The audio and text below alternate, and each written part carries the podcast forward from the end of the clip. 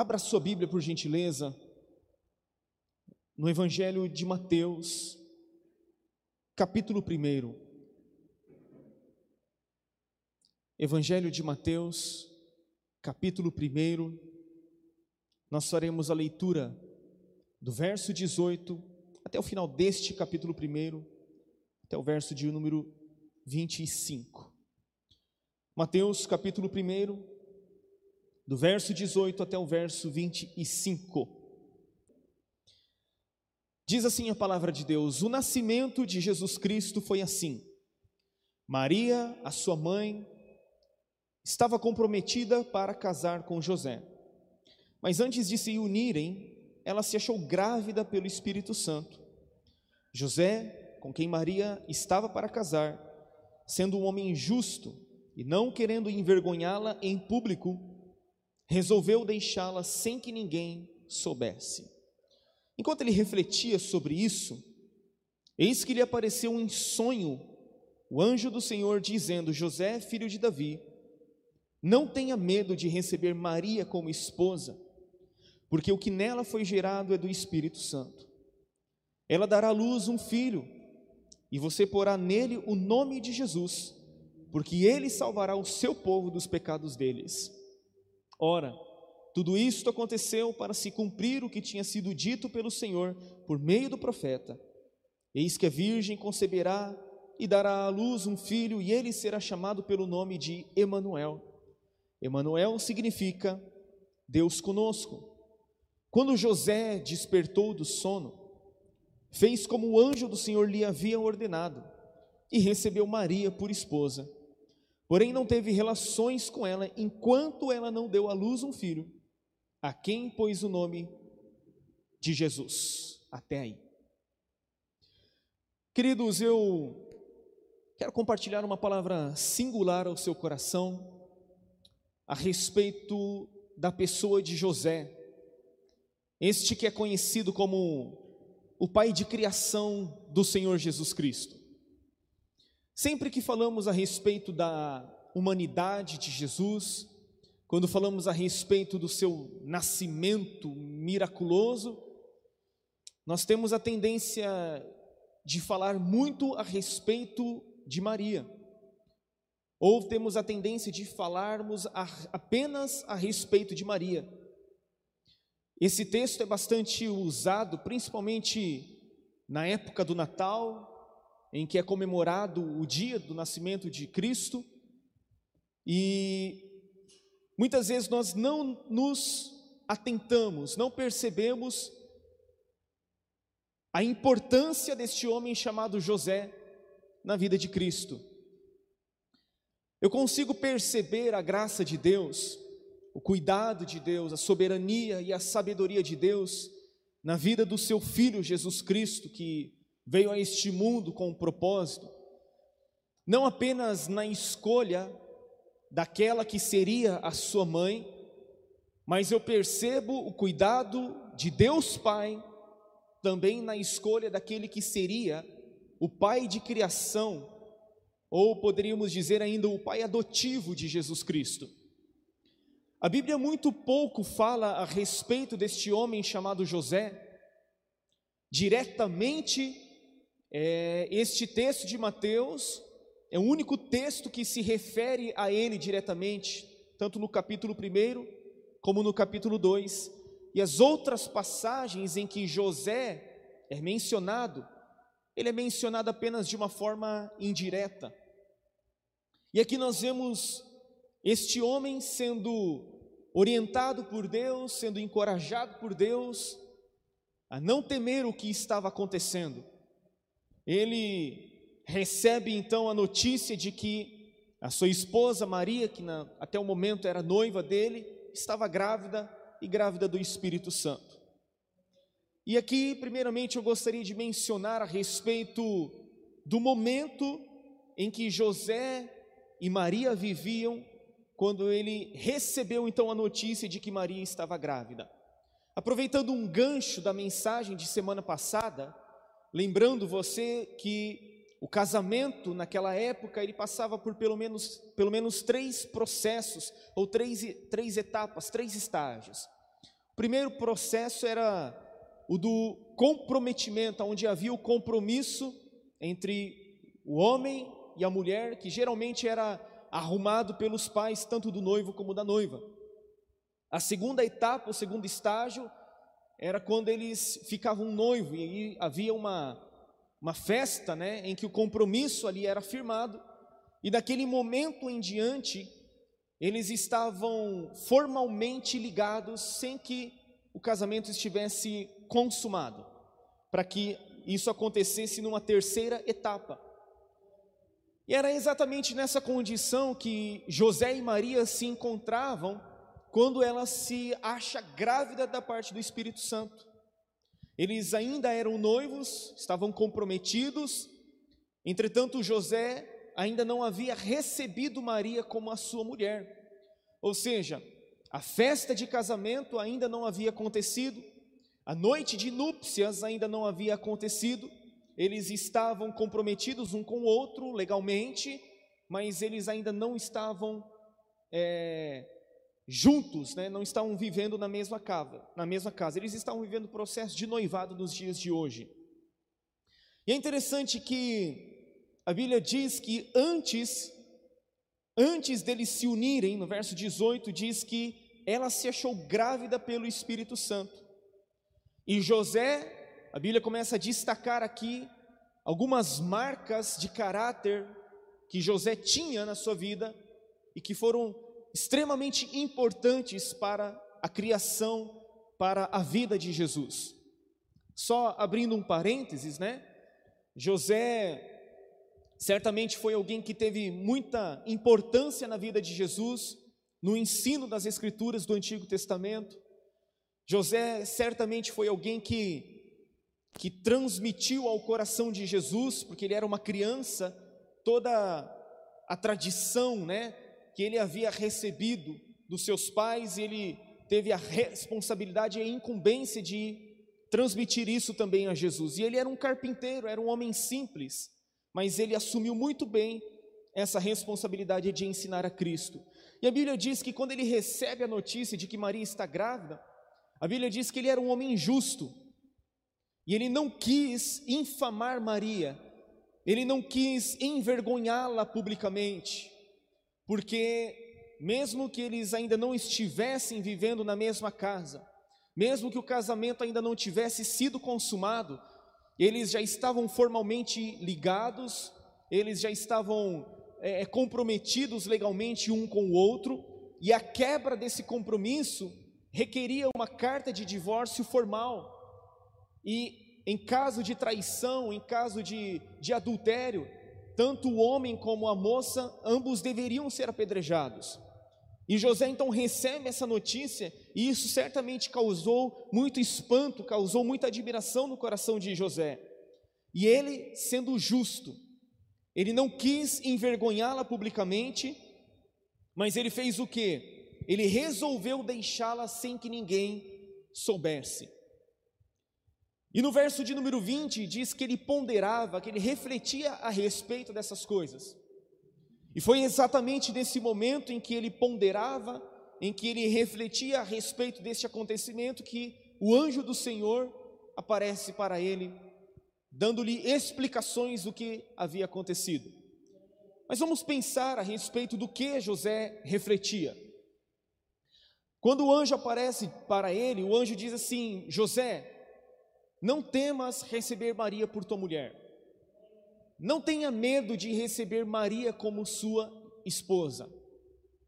Certamente José estava pensando num monte de coisa, como certamente você e eu pensaríamos se estivéssemos passando por uma situação semelhante à dele. Talvez José estivesse pensando, mas por que, que ela fez isso comigo? Talvez José estivesse pensando que Maria havia traído a ele, Talvez ele estivesse pensando que Maria havia agido de uma forma imoral, traindo José. Como que ela poderia aparecer grávida sem que antes ela tivesse conhecido a José? Irmãos, aquela situação de Maria ser é, é ficar grávida por intermédio do Espírito Santo foi um evento único na história da humanidade. Isso nunca havia acontecido, isso jamais acontecerá novamente. Então pense na cabeça de José. José ficou pensando a respeito da traição. E quando você olha a gravidez de Maria na ótica de Lucas, o outro evangelista, ela se dirige às regiões da Judéia, ela vai para a casa de, de Zacarias e de Isabel. Isabel havia é, engravidado, né? Estava grávida de João Batista. E a Bíblia diz que Maria permaneceu na casa de Zacarias e Isabel por três meses. Então talvez José tivesse pensado, mas por que uma viagem tão demorada? Irmão, você consegue entrar na história junto comigo? Você consegue pensar na, na, na, nas minhocas que entraram na cabeça de José? Essa viagem demorada é, com certeza fez com que ele pensasse tantas coisas a respeito de Maria, mas mesmo assim, ele teve a atitude de deixá-la secretamente, de não revelar isso em público para que isso não viesse a prejudicar Maria. Queridos, eu fico pensando na, na escolha detalhada que Deus fez, sabe, para que Jesus nascesse e crescesse numa família estruturada. Você já parou para pensar no critério de escolha que Deus teve para que Jesus nascesse exatamente naquela família? Porque o importante naquela família não era apenas Maria. Maria tinha sua importância, Maria foi importante, ela é chamada de bem-aventurada por todas as gerações. Entretanto, era necessário alguém que exercesse uma paternidade que refletisse a paternidade divina na vida de Cristo, na vida do Senhor Jesus Cristo. Embora José não fosse o pai biológico de Jesus, José seria alguém com quem Jesus iria conviver boa parte do seu tempo. Embora a Bíblia não fale a respeito de José, quando Jesus iniciou o seu ministério, quando Jesus exerceu o seu ministério, nós vemos a, as menções a respeito de José pelo menos até os 12 anos de Cristo, quando ele se perde lá no templo de Jerusalém e Maria diz assim para Jesus: Jesus, eu e o teu pai estamos aqui te procurando já há três dias. Então, nós percebemos ali que José teve uma importância na vida e no caráter de Jesus, até mesmo porque Jesus, quando vai até o templo, ele está discutindo, ele está respondendo, está interrogando, argumentando com os doutores da lei, com os mestres da lei, e as pessoas se admiravam da sua sabedoria. Agora, eu quero dizer uma coisa para você, que Jesus não não recebeu todo o ensinamento da lei por banda larga. Ele ao mesmo tempo que era divino, era também humano. Ele tinha a prática da leitura, ele tinha a prática do ensino, e certamente José exerceu uma função importante na vida de Jesus neste quesito. Isso nos mostra que quem tem a responsabilidade de ensinar a criança no caminho que deve andar é o pai. O pai tem a responsabilidade de inculcar, de incutir no coração da criança a lei de Deus, pois esta era uma responsabilidade que já estava registrada em Deuteronômio no capítulo 6. Então José foi importante na vida do menino Jesus para que ele crescesse em estatura, sabedoria e graça diante de Deus e diante dos homens. E o texto está dizendo que ele era um homem justo. Aqui nós vemos a primeira característica de seu caráter. José era um homem justo, era um homem piedoso, era um homem temente a Deus, era alguém da casa de Davi, que conhecia as profecias a respeito do Cristo prometido, o qual viria e seria exatamente da casa de Davi. E a Bíblia diz que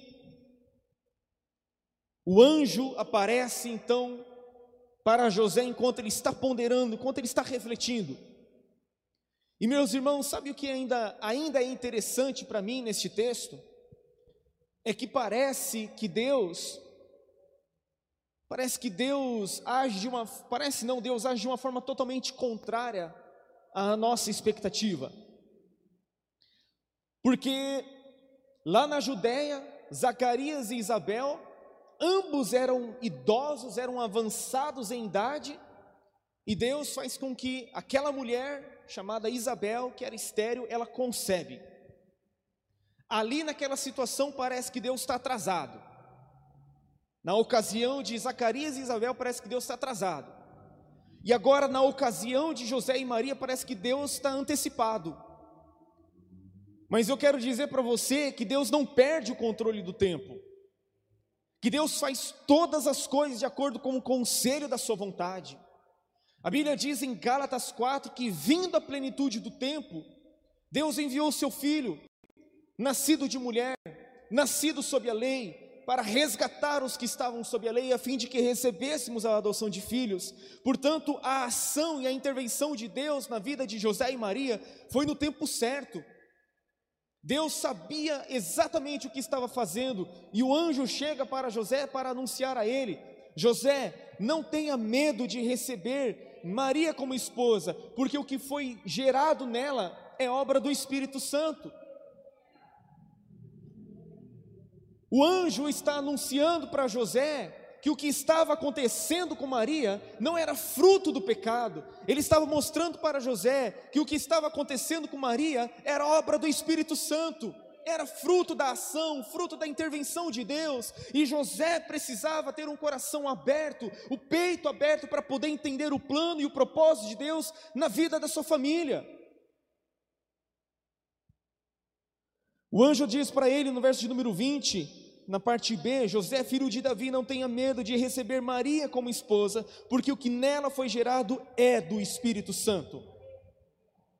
E o anjo segue dizendo no verso 21: Ela dará à luz um filho, e você porá o nome dele, você porá o nome, você porá nele o nome de Jesus, porque ele salvará o seu povo dos pecados dele. Gente, olha, olha que coisa tremenda. O anjo está dizendo: ela dará à luz um filho, e você porá o nome nele de Jesus. Aqui nós vemos mais uma característica de José, mais uma marca do caráter de José, mais uma característica paterna. Primeiro, nós vemos a sua renúncia, porque geralmente era o pai que dava o nome ao filho. Geralmente era o pai que escolhia o nome do filho. E geralmente colocava-se o nome do pai no filho, muitas vezes. Tanto é que José e Maria tiveram um filho que depois se chamou José. e agora o anjo está dizendo: olha, você vai precisar renunciar. Você vai precisar renunciar para que você não coloque nele o nome que você quer, mas para que você coloque nele o nome que Deus quer. Com isso, José está renunciando dar a sua identidade ao filho e permitindo que Deus Pai coloque a identidade no seu filho. Aqui eu aprendo outra lição a respeito de paternidade, que os pais naturais precisam entender isso. Dar o nome significava dar o destino, significava, significava é, dar identidade, dar caráter, e José está abrindo mão disso para que Deus, o Pai, exerça essa função de dar identidade, de dar o nome, de dar o destino profético na vida do filho. E é interessante que o anjo anuncia para José o nome do menino, e ele diz: O seu nome será Jesus, por quê? Porque ele salvará o seu povo dos pecados dele. Então aqui o anjo está anunciando para José o seguinte: José, quem vai dar destino para a criança não é você, o destino dele já está escrito, o destino dele já está traçado, o destino dele já foi estabelecido por Deus. E os pais dessa geração precisam entender e discernir exatamente isso. Precisam entender e discernir que Deus já estabeleceu um propósito, já estabeleceu um destino profético na vida dos filhos. E o que os pais precisam é simplesmente dar vazão para que o propósito de Deus, para que o destino profético de Deus se cumpra na vida dos filhos. E foi isso que José entendeu da parte do Senhor, e ele assumiu aquela responsabilidade então de dar o destino na vida de Jesus. O verso de número 22 nos diz: Ora, Tudo isso aconteceu para se cumprir o que tinha sido dito pelo Senhor por meio do profeta. Isso se cumpriu, isso aconteceu para se cumprir o que havia sido dito pelo Senhor através do profeta.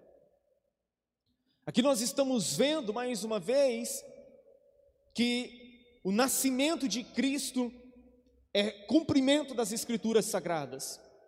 Já havia uma escritura a respeito dele, já havia uma palavra a respeito dele, já havia um propósito a respeito dele.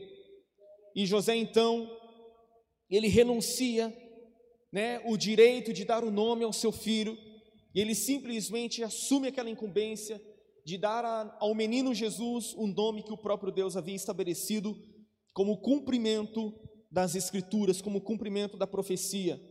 No verso 23 diz: Eis que a virgem conceberá e dará à luz um filho, e ele será chamado pelo nome de Emanuel. Emanuel significa Deus conosco. E eu gostaria de fazer uma pergunta para vocês. Vocês que estão aqui, pais, mães, você que é jovem, você que é jovem, você que ainda não se casou, vai se casar. Deus tem um propósito na vida dos filhos. Deus tem um, um plano traçado. Eu gosto do que diz o salmista Davi, o grande rei Davi, lá no Salmo 139, quando ele diz que todos os seus dias já estavam escritos e determinados, quando nenhum deles ainda havia se cumprido. E Davi registra isso, mostrando que Deus já tem um plano traçado. E que é responsabilidade então dos pais descobrir, discernir e colocar em prática o cumprimento deste plano. No verso de número 24 nos diz: Quando José despertou do sono, fez como o anjo do Senhor lhe havia ordenado e recebeu Maria por esposa. Aqui nós vemos uma outra característica. José não apenas renuncia, não apenas abre mão, mas ele também era alguém exemplo de obediência. José era um exemplo de obediência, porque a Bíblia está dizendo que ele fez exatamente como o anjo do Senhor lhe havia ordenado, e ele recebeu Maria por esposa. Aqui nós vemos uma outra característica que os filhos precisam encontrar no pai, que o pai precisa demonstrar ao filho que é a característica da obediência. O próprio Jesus, lá em João, no Evangelho de João, ele diz que o filho faz somente o que vê o pai fazer. Alguém já disse que o exemplo não é uma maneira de se ensinar, mas o exemplo é a única maneira de se ensinar. Então, muitas vezes nós vemos nessa geração muitos pais vivendo aquela antiga frase: Meu filho, Faça o que eu falo, mas não faça o que eu faço. E os filhos precisam ver do pai a característica de obediência. Não tem como um pai exigir do filho a obediência a Deus, a obediência a si mesmo, se ele mesmo não tem a disposição de obedecer à vontade de Deus, de obedecer à palavra de Deus. E aqui nós vemos que José foi alguém disposto a obedecer aquilo que Deus havia falado. E ele então recebe Maria por sua esposa. E no versículo 25 diz assim: Porém não teve relações com ela, não a conheceu, enquanto ela não deu à luz um filho, a quem pôs o nome de Jesus. Aqui nós vemos outra característica de José. Ele recebe Maria por sua esposa, só que a Bíblia diz que ele não a conheceu até que ela concebesse e desse à luz o filho. Aqui nós vemos outra renúncia. José abrindo mão de uma noite de núpcias. José abrindo mão da sua própria lua de mel. A Bíblia diz que ele não conheceu Maria, que ele não se relacionou sexualmente com Maria até que ela concebesse e desse à luz um filho. E não apenas isso, mas ele teve que esperar uma quarentena ainda. Porque a mulher depois de dar à luz filho, ela era considerada impura durante 40 dias. Então ele teve que esperar ainda mais esse tempo. Ou seja, isso mostra que José renunciou muito por causa do propósito de Deus na vida da sua família. E aí então a Bíblia diz que o nome do menino foi dado, o nome foi colocado sobre ele, o nome de Jesus. E aí no capítulo 2, a partir do capítulo 2, nós passamos a ver mais algumas situações na vida de José, na vida de Maria e na vida de Jesus. Nós vemos ali que do versículo 1 até o versículo 12, não quero parar nesse, nesses, nesses pontos, mas nós vemos ali que vieram os magos do Oriente, né, em direção a, a, a Belém da Judéia, porque eles ouviram que o menino havia nascido, que o rei dos judeus havia nascido. E quando Herodes, o rei Herodes, o grande, ele ouve então que nasceu um menino, que foi chamado rei dos judeus, ele começa então a inquirir dos principais sacerdotes e escribas aonde estava esse menino para que, entre aspas, ele também pudesse ir adorar. Mas na verdade nós sabemos que Herodes era um homem extremamente poderoso um grande administrador, mas ele era extremamente inseguro. E tudo que representasse ameaça para ele, ele simplesmente extirpava. Ele matou vários filhos, matou esposas, ele acabava com todo mundo que pudesse trazer ameaças ao seu reino. E quando ele ouve a respeito de alguém que estava nascendo e que era chamado rei dos judeus, ele procura saber aonde está o menino, mas não é com a intenção de adorar o menino, e sim com a intenção de exterminar o menino. E aí então os anjos, o, o, os magos vão até onde estava o menino, eles encontram Maria juntamente com o menino, eles se prostram, adoram, oferecem as suas ofertas como demonstração de adoração, o ouro, a incensa e a mirra. E aí eles voltam então por um outro caminho, diferente do qual eles haviam vindo, para quê? Para exatamente despistar o Herodes o Grande. E aí no verso de número 13 diz assim, ó: Depois que os magos foram embora, um anjo do Senhor apareceu em sonho a José e disse: Levante-se, tome o menino e sua mãe e fuja para o Egito. Fique por lá até que eu avise você, porque Herodes há de procurar o menino para matá-lo. Então percebe aqui que o anjo novamente aparece para ele e diz que o propósito de Herodes em achar o menino era para matar o menino. E aqui nós vemos o anjo aparecendo novamente para José, dizendo: José, levante-se. O anjo dizendo para José: José, dispõe-te. E é interessante uma outra característica aqui na vida de José. Característica esta que deve fazer parte da paternidade. Característica esta que deve fazer parte da vida de um homem. José era um homem que tinha experiências com Deus. Nós percebemos que não foi uma única vez que José recebe a visitação de um anjo. O anjo aparece para ele no capítulo 1, o anjo aparece para ele agora no capítulo 2, o orienta de que ele deve descer para o Egito, quando ele está no Egito, o anjo aparece novamente para ele, dizendo para ele voltar. O anjo mostra para ele para onde ele deve ir. Aqui nós vemos uma característica muito interessante, querido. É que José, ele não apenas conhecia as letras, mas ele era um homem que tinha experiências com Deus. E como nós precisamos nessa geração, como nós precisamos neste tempo de homens que exerçam a sua paternidade como fruto da sua experiência com Deus, da sua experiência com Cristo. Homens que exerçam a sua paternidade totalmente influenciados pela paternidade divina. Homens que exerçam a sua, paternidade não baseado na sua experiência passado. Ah, eu faço assim porque meu pai fez. Ah, eu faço isso porque meu pai também fez isso comigo. Nós necessitamos neste tempo de homens que exerçam sua paternidade com base na experiência com Deus, com base na experiência com Cristo. Homens que exerçam sua paternidade cheios do Espírito Santo e de poder. Queridos, qual é a grande crise que a humanidade vive hoje? É a crise da paternidade ou a falta dela. Porque hoje as crianças estão sendo ensinadas na palavra de Deus não pelos seus pais, mas pela sua mãe.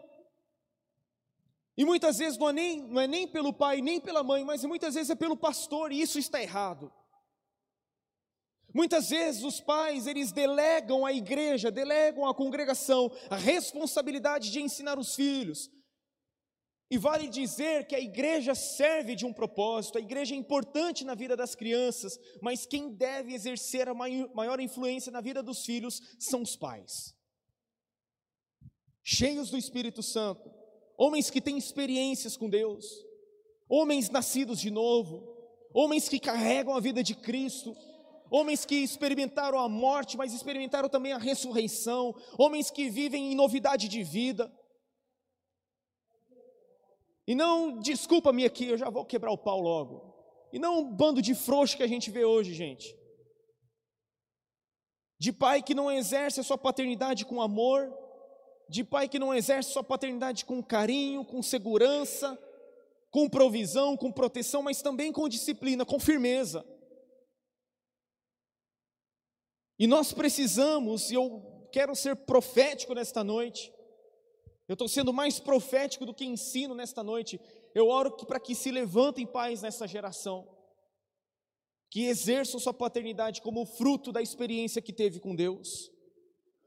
E aqui o anjo aparece então novamente para José e disse, verso de número 13: Levante-se, tome o menino e a sua mãe e fuja para o Egito. Percebe aqui novamente, meu irmão, minha irmã, que o anjo aparece para quem? O anjo aparece para José. O anjo dá a diretriz para quem? Para José.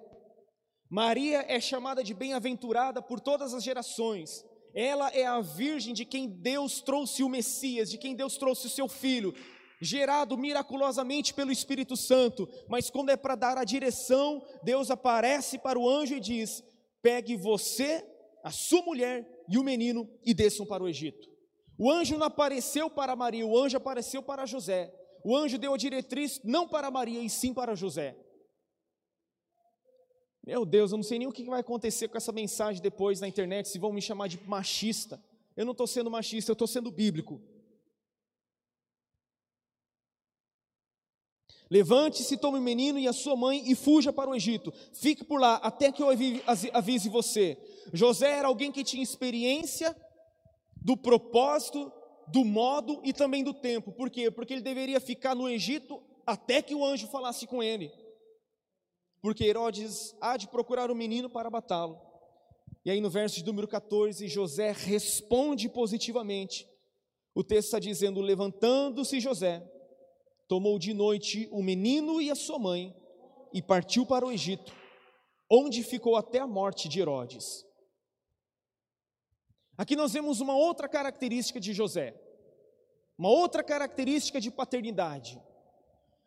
José não era apenas alguém que tinha experiências, não era apenas alguém que renunciava, mas ele era também alguém que exercia proteção sobre a sua família. A sua fé era uma fé prudente. Porque o anjo ordena que ele vá para o Egito, porque alguém estava procurando matar o menino. Então, prontamente ele faz o quê? Ele pega a mãe, ele pega o menino e ele desce para o Egito. Ele está exercendo proteção sobre a vida da sua família. Aqui nós estamos vendo, gente, o diabo usando este rei chamado Herodes, porque Herodes queria matar Jesus. E José então ele toma a mulher Maria, toma o menino e ele foge para o Egito. Ele exerce proteção. Ele revela uma fé, mas ele revela uma fé prudente. E ele ficou lá até a morte de Herodes. Isso aconteceu para se cumprir o que tinha sido dito pelo Senhor por meio do profeta: Do Egito chamei o meu filho. Então nós vemos aqui mais um cumprimento de profecia na vida de Jesus. E aí, do verso 16 até o verso 18, nós vemos a fúria de Herodes. Quando ele se vê iludido pelos magos, ele fica furioso, manda matar todos os meninos de Belém e de todos os seus arredores, de dois anos para baixo, conforme as informações que havia recebido dos magos a respeito do tempo em que a estrela havia aparecido. Então se cumpriu mais uma profecia, a que havia sido dito por intermédio de Jeremias. Ouviu-se um clamor em Ramá, pranto e grande lamento. Era Raquel chorando por seus filhos e inconsolável porque eles já não existem. Aqui então nós vemos a fúria de Herodes e a execução que Herodes fez de todas as crianças, de todos os meninos de dois anos para baixo, não só em Belém, mas em todo o redor da cidade de Belém. E no verso 19, no verso 19 a Bíblia diz: Depois da morte de Herodes, um anjo do Senhor apareceu em sonho a José no Egito. Ele disse: Levante-se, tome o menino e a sua mãe e vá para a terra de Israel, porque os que queriam matar o menino já morreram. Aqui nós vemos mais uma, mais uma orientação mais uma visitação do anjo do Senhor a José, orientando a respeito do que ele deveria fazer. E ele se dispõe, ele se levanta e ele vai para a terra de Israel, porque aqueles que queriam matar o menino já haviam morrido. E no verso 21 diz: Levantando-se José, tomou o menino e sua mãe e voltou para Israel, para a terra de Israel. Porém, ouvindo que Arquelau, reinava na Judéia em lugar de seu pai Herodes. Olha só como muitas vezes o medo é importante, ó. Diz assim, ó: teve medo de ir para lá. E tendo sido avisado por Deus em sonho, José foi para a região da Galiléia. Aqui nós estamos vendo Deus usando o medo de José. Jesus havia nascido em Belém da Judéia, desceu para o Egito, e ao retornar para a terra de Israel, José não retorna com Maria e com o menino exatamente para a terra de Belém. Mas ele fica com medo, porque ele ouve que Arquelau, filho de Herodes o Grande, está reinando naquela, naquela região, naquele território. E aí a Bíblia diz que novamente ele foi avisado por Deus em sonho, e ele foi então para a região da Galiléia. E no verso de número 23 do capítulo 2 diz: E foi morar numa cidade chamada Nazaré, para se cumprir o que havia sido dito por meio dos profetas. Ele será chamado Nazareno. E aqui nós vemos, queridos, a última menção, né, direta a este homem chamado José.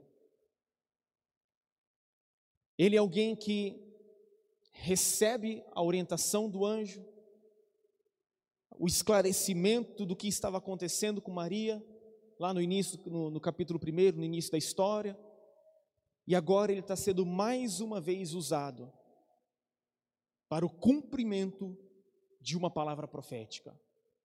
Ele será chamado Nazareno.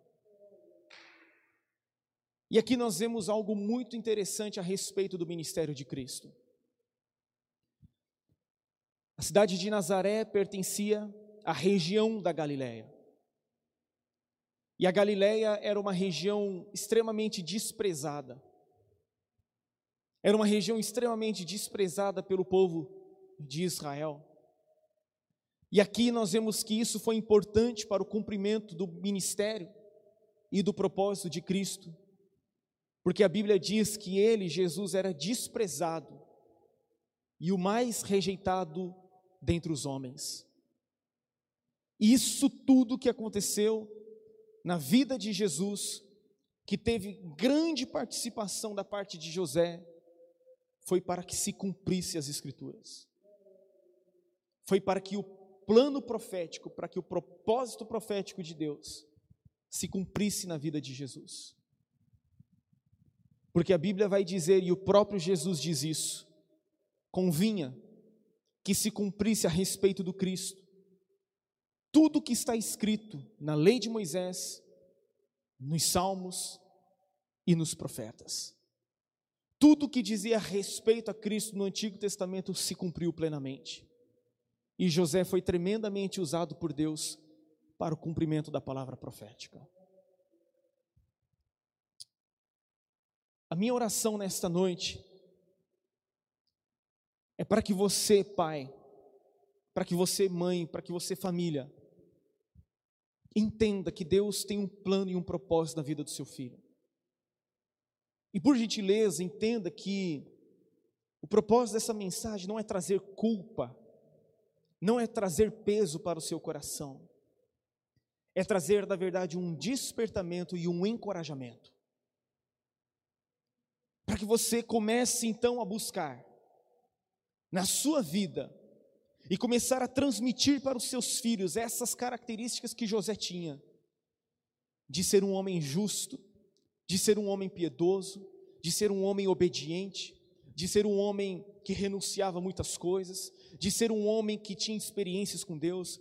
Eu quero que nesta noite essa palavra desperte você que aqui está e você que está em casa, para que você busque isso esta palavra não tem como propósito, sabe, trazer trazer aquele peso sobre você de modo que você venha murchar e falar, eu não presto para nada mesmo. Não.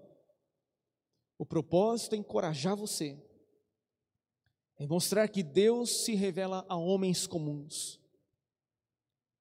Deus se revela a homens comuns, a homens simples, a homens dispostos a ouvir a voz de Deus.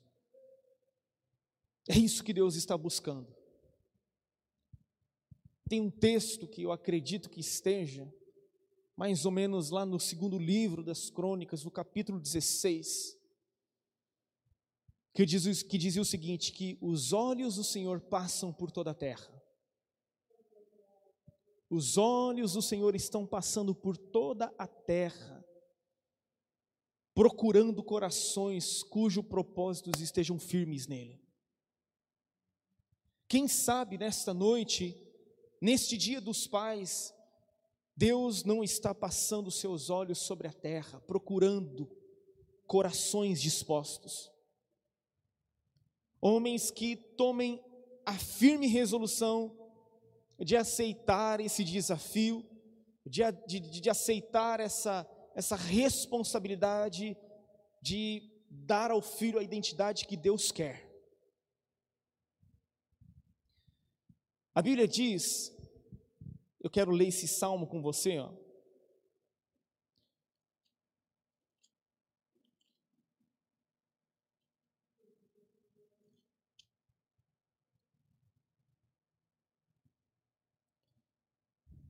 Salmo 127, no verso de número 3.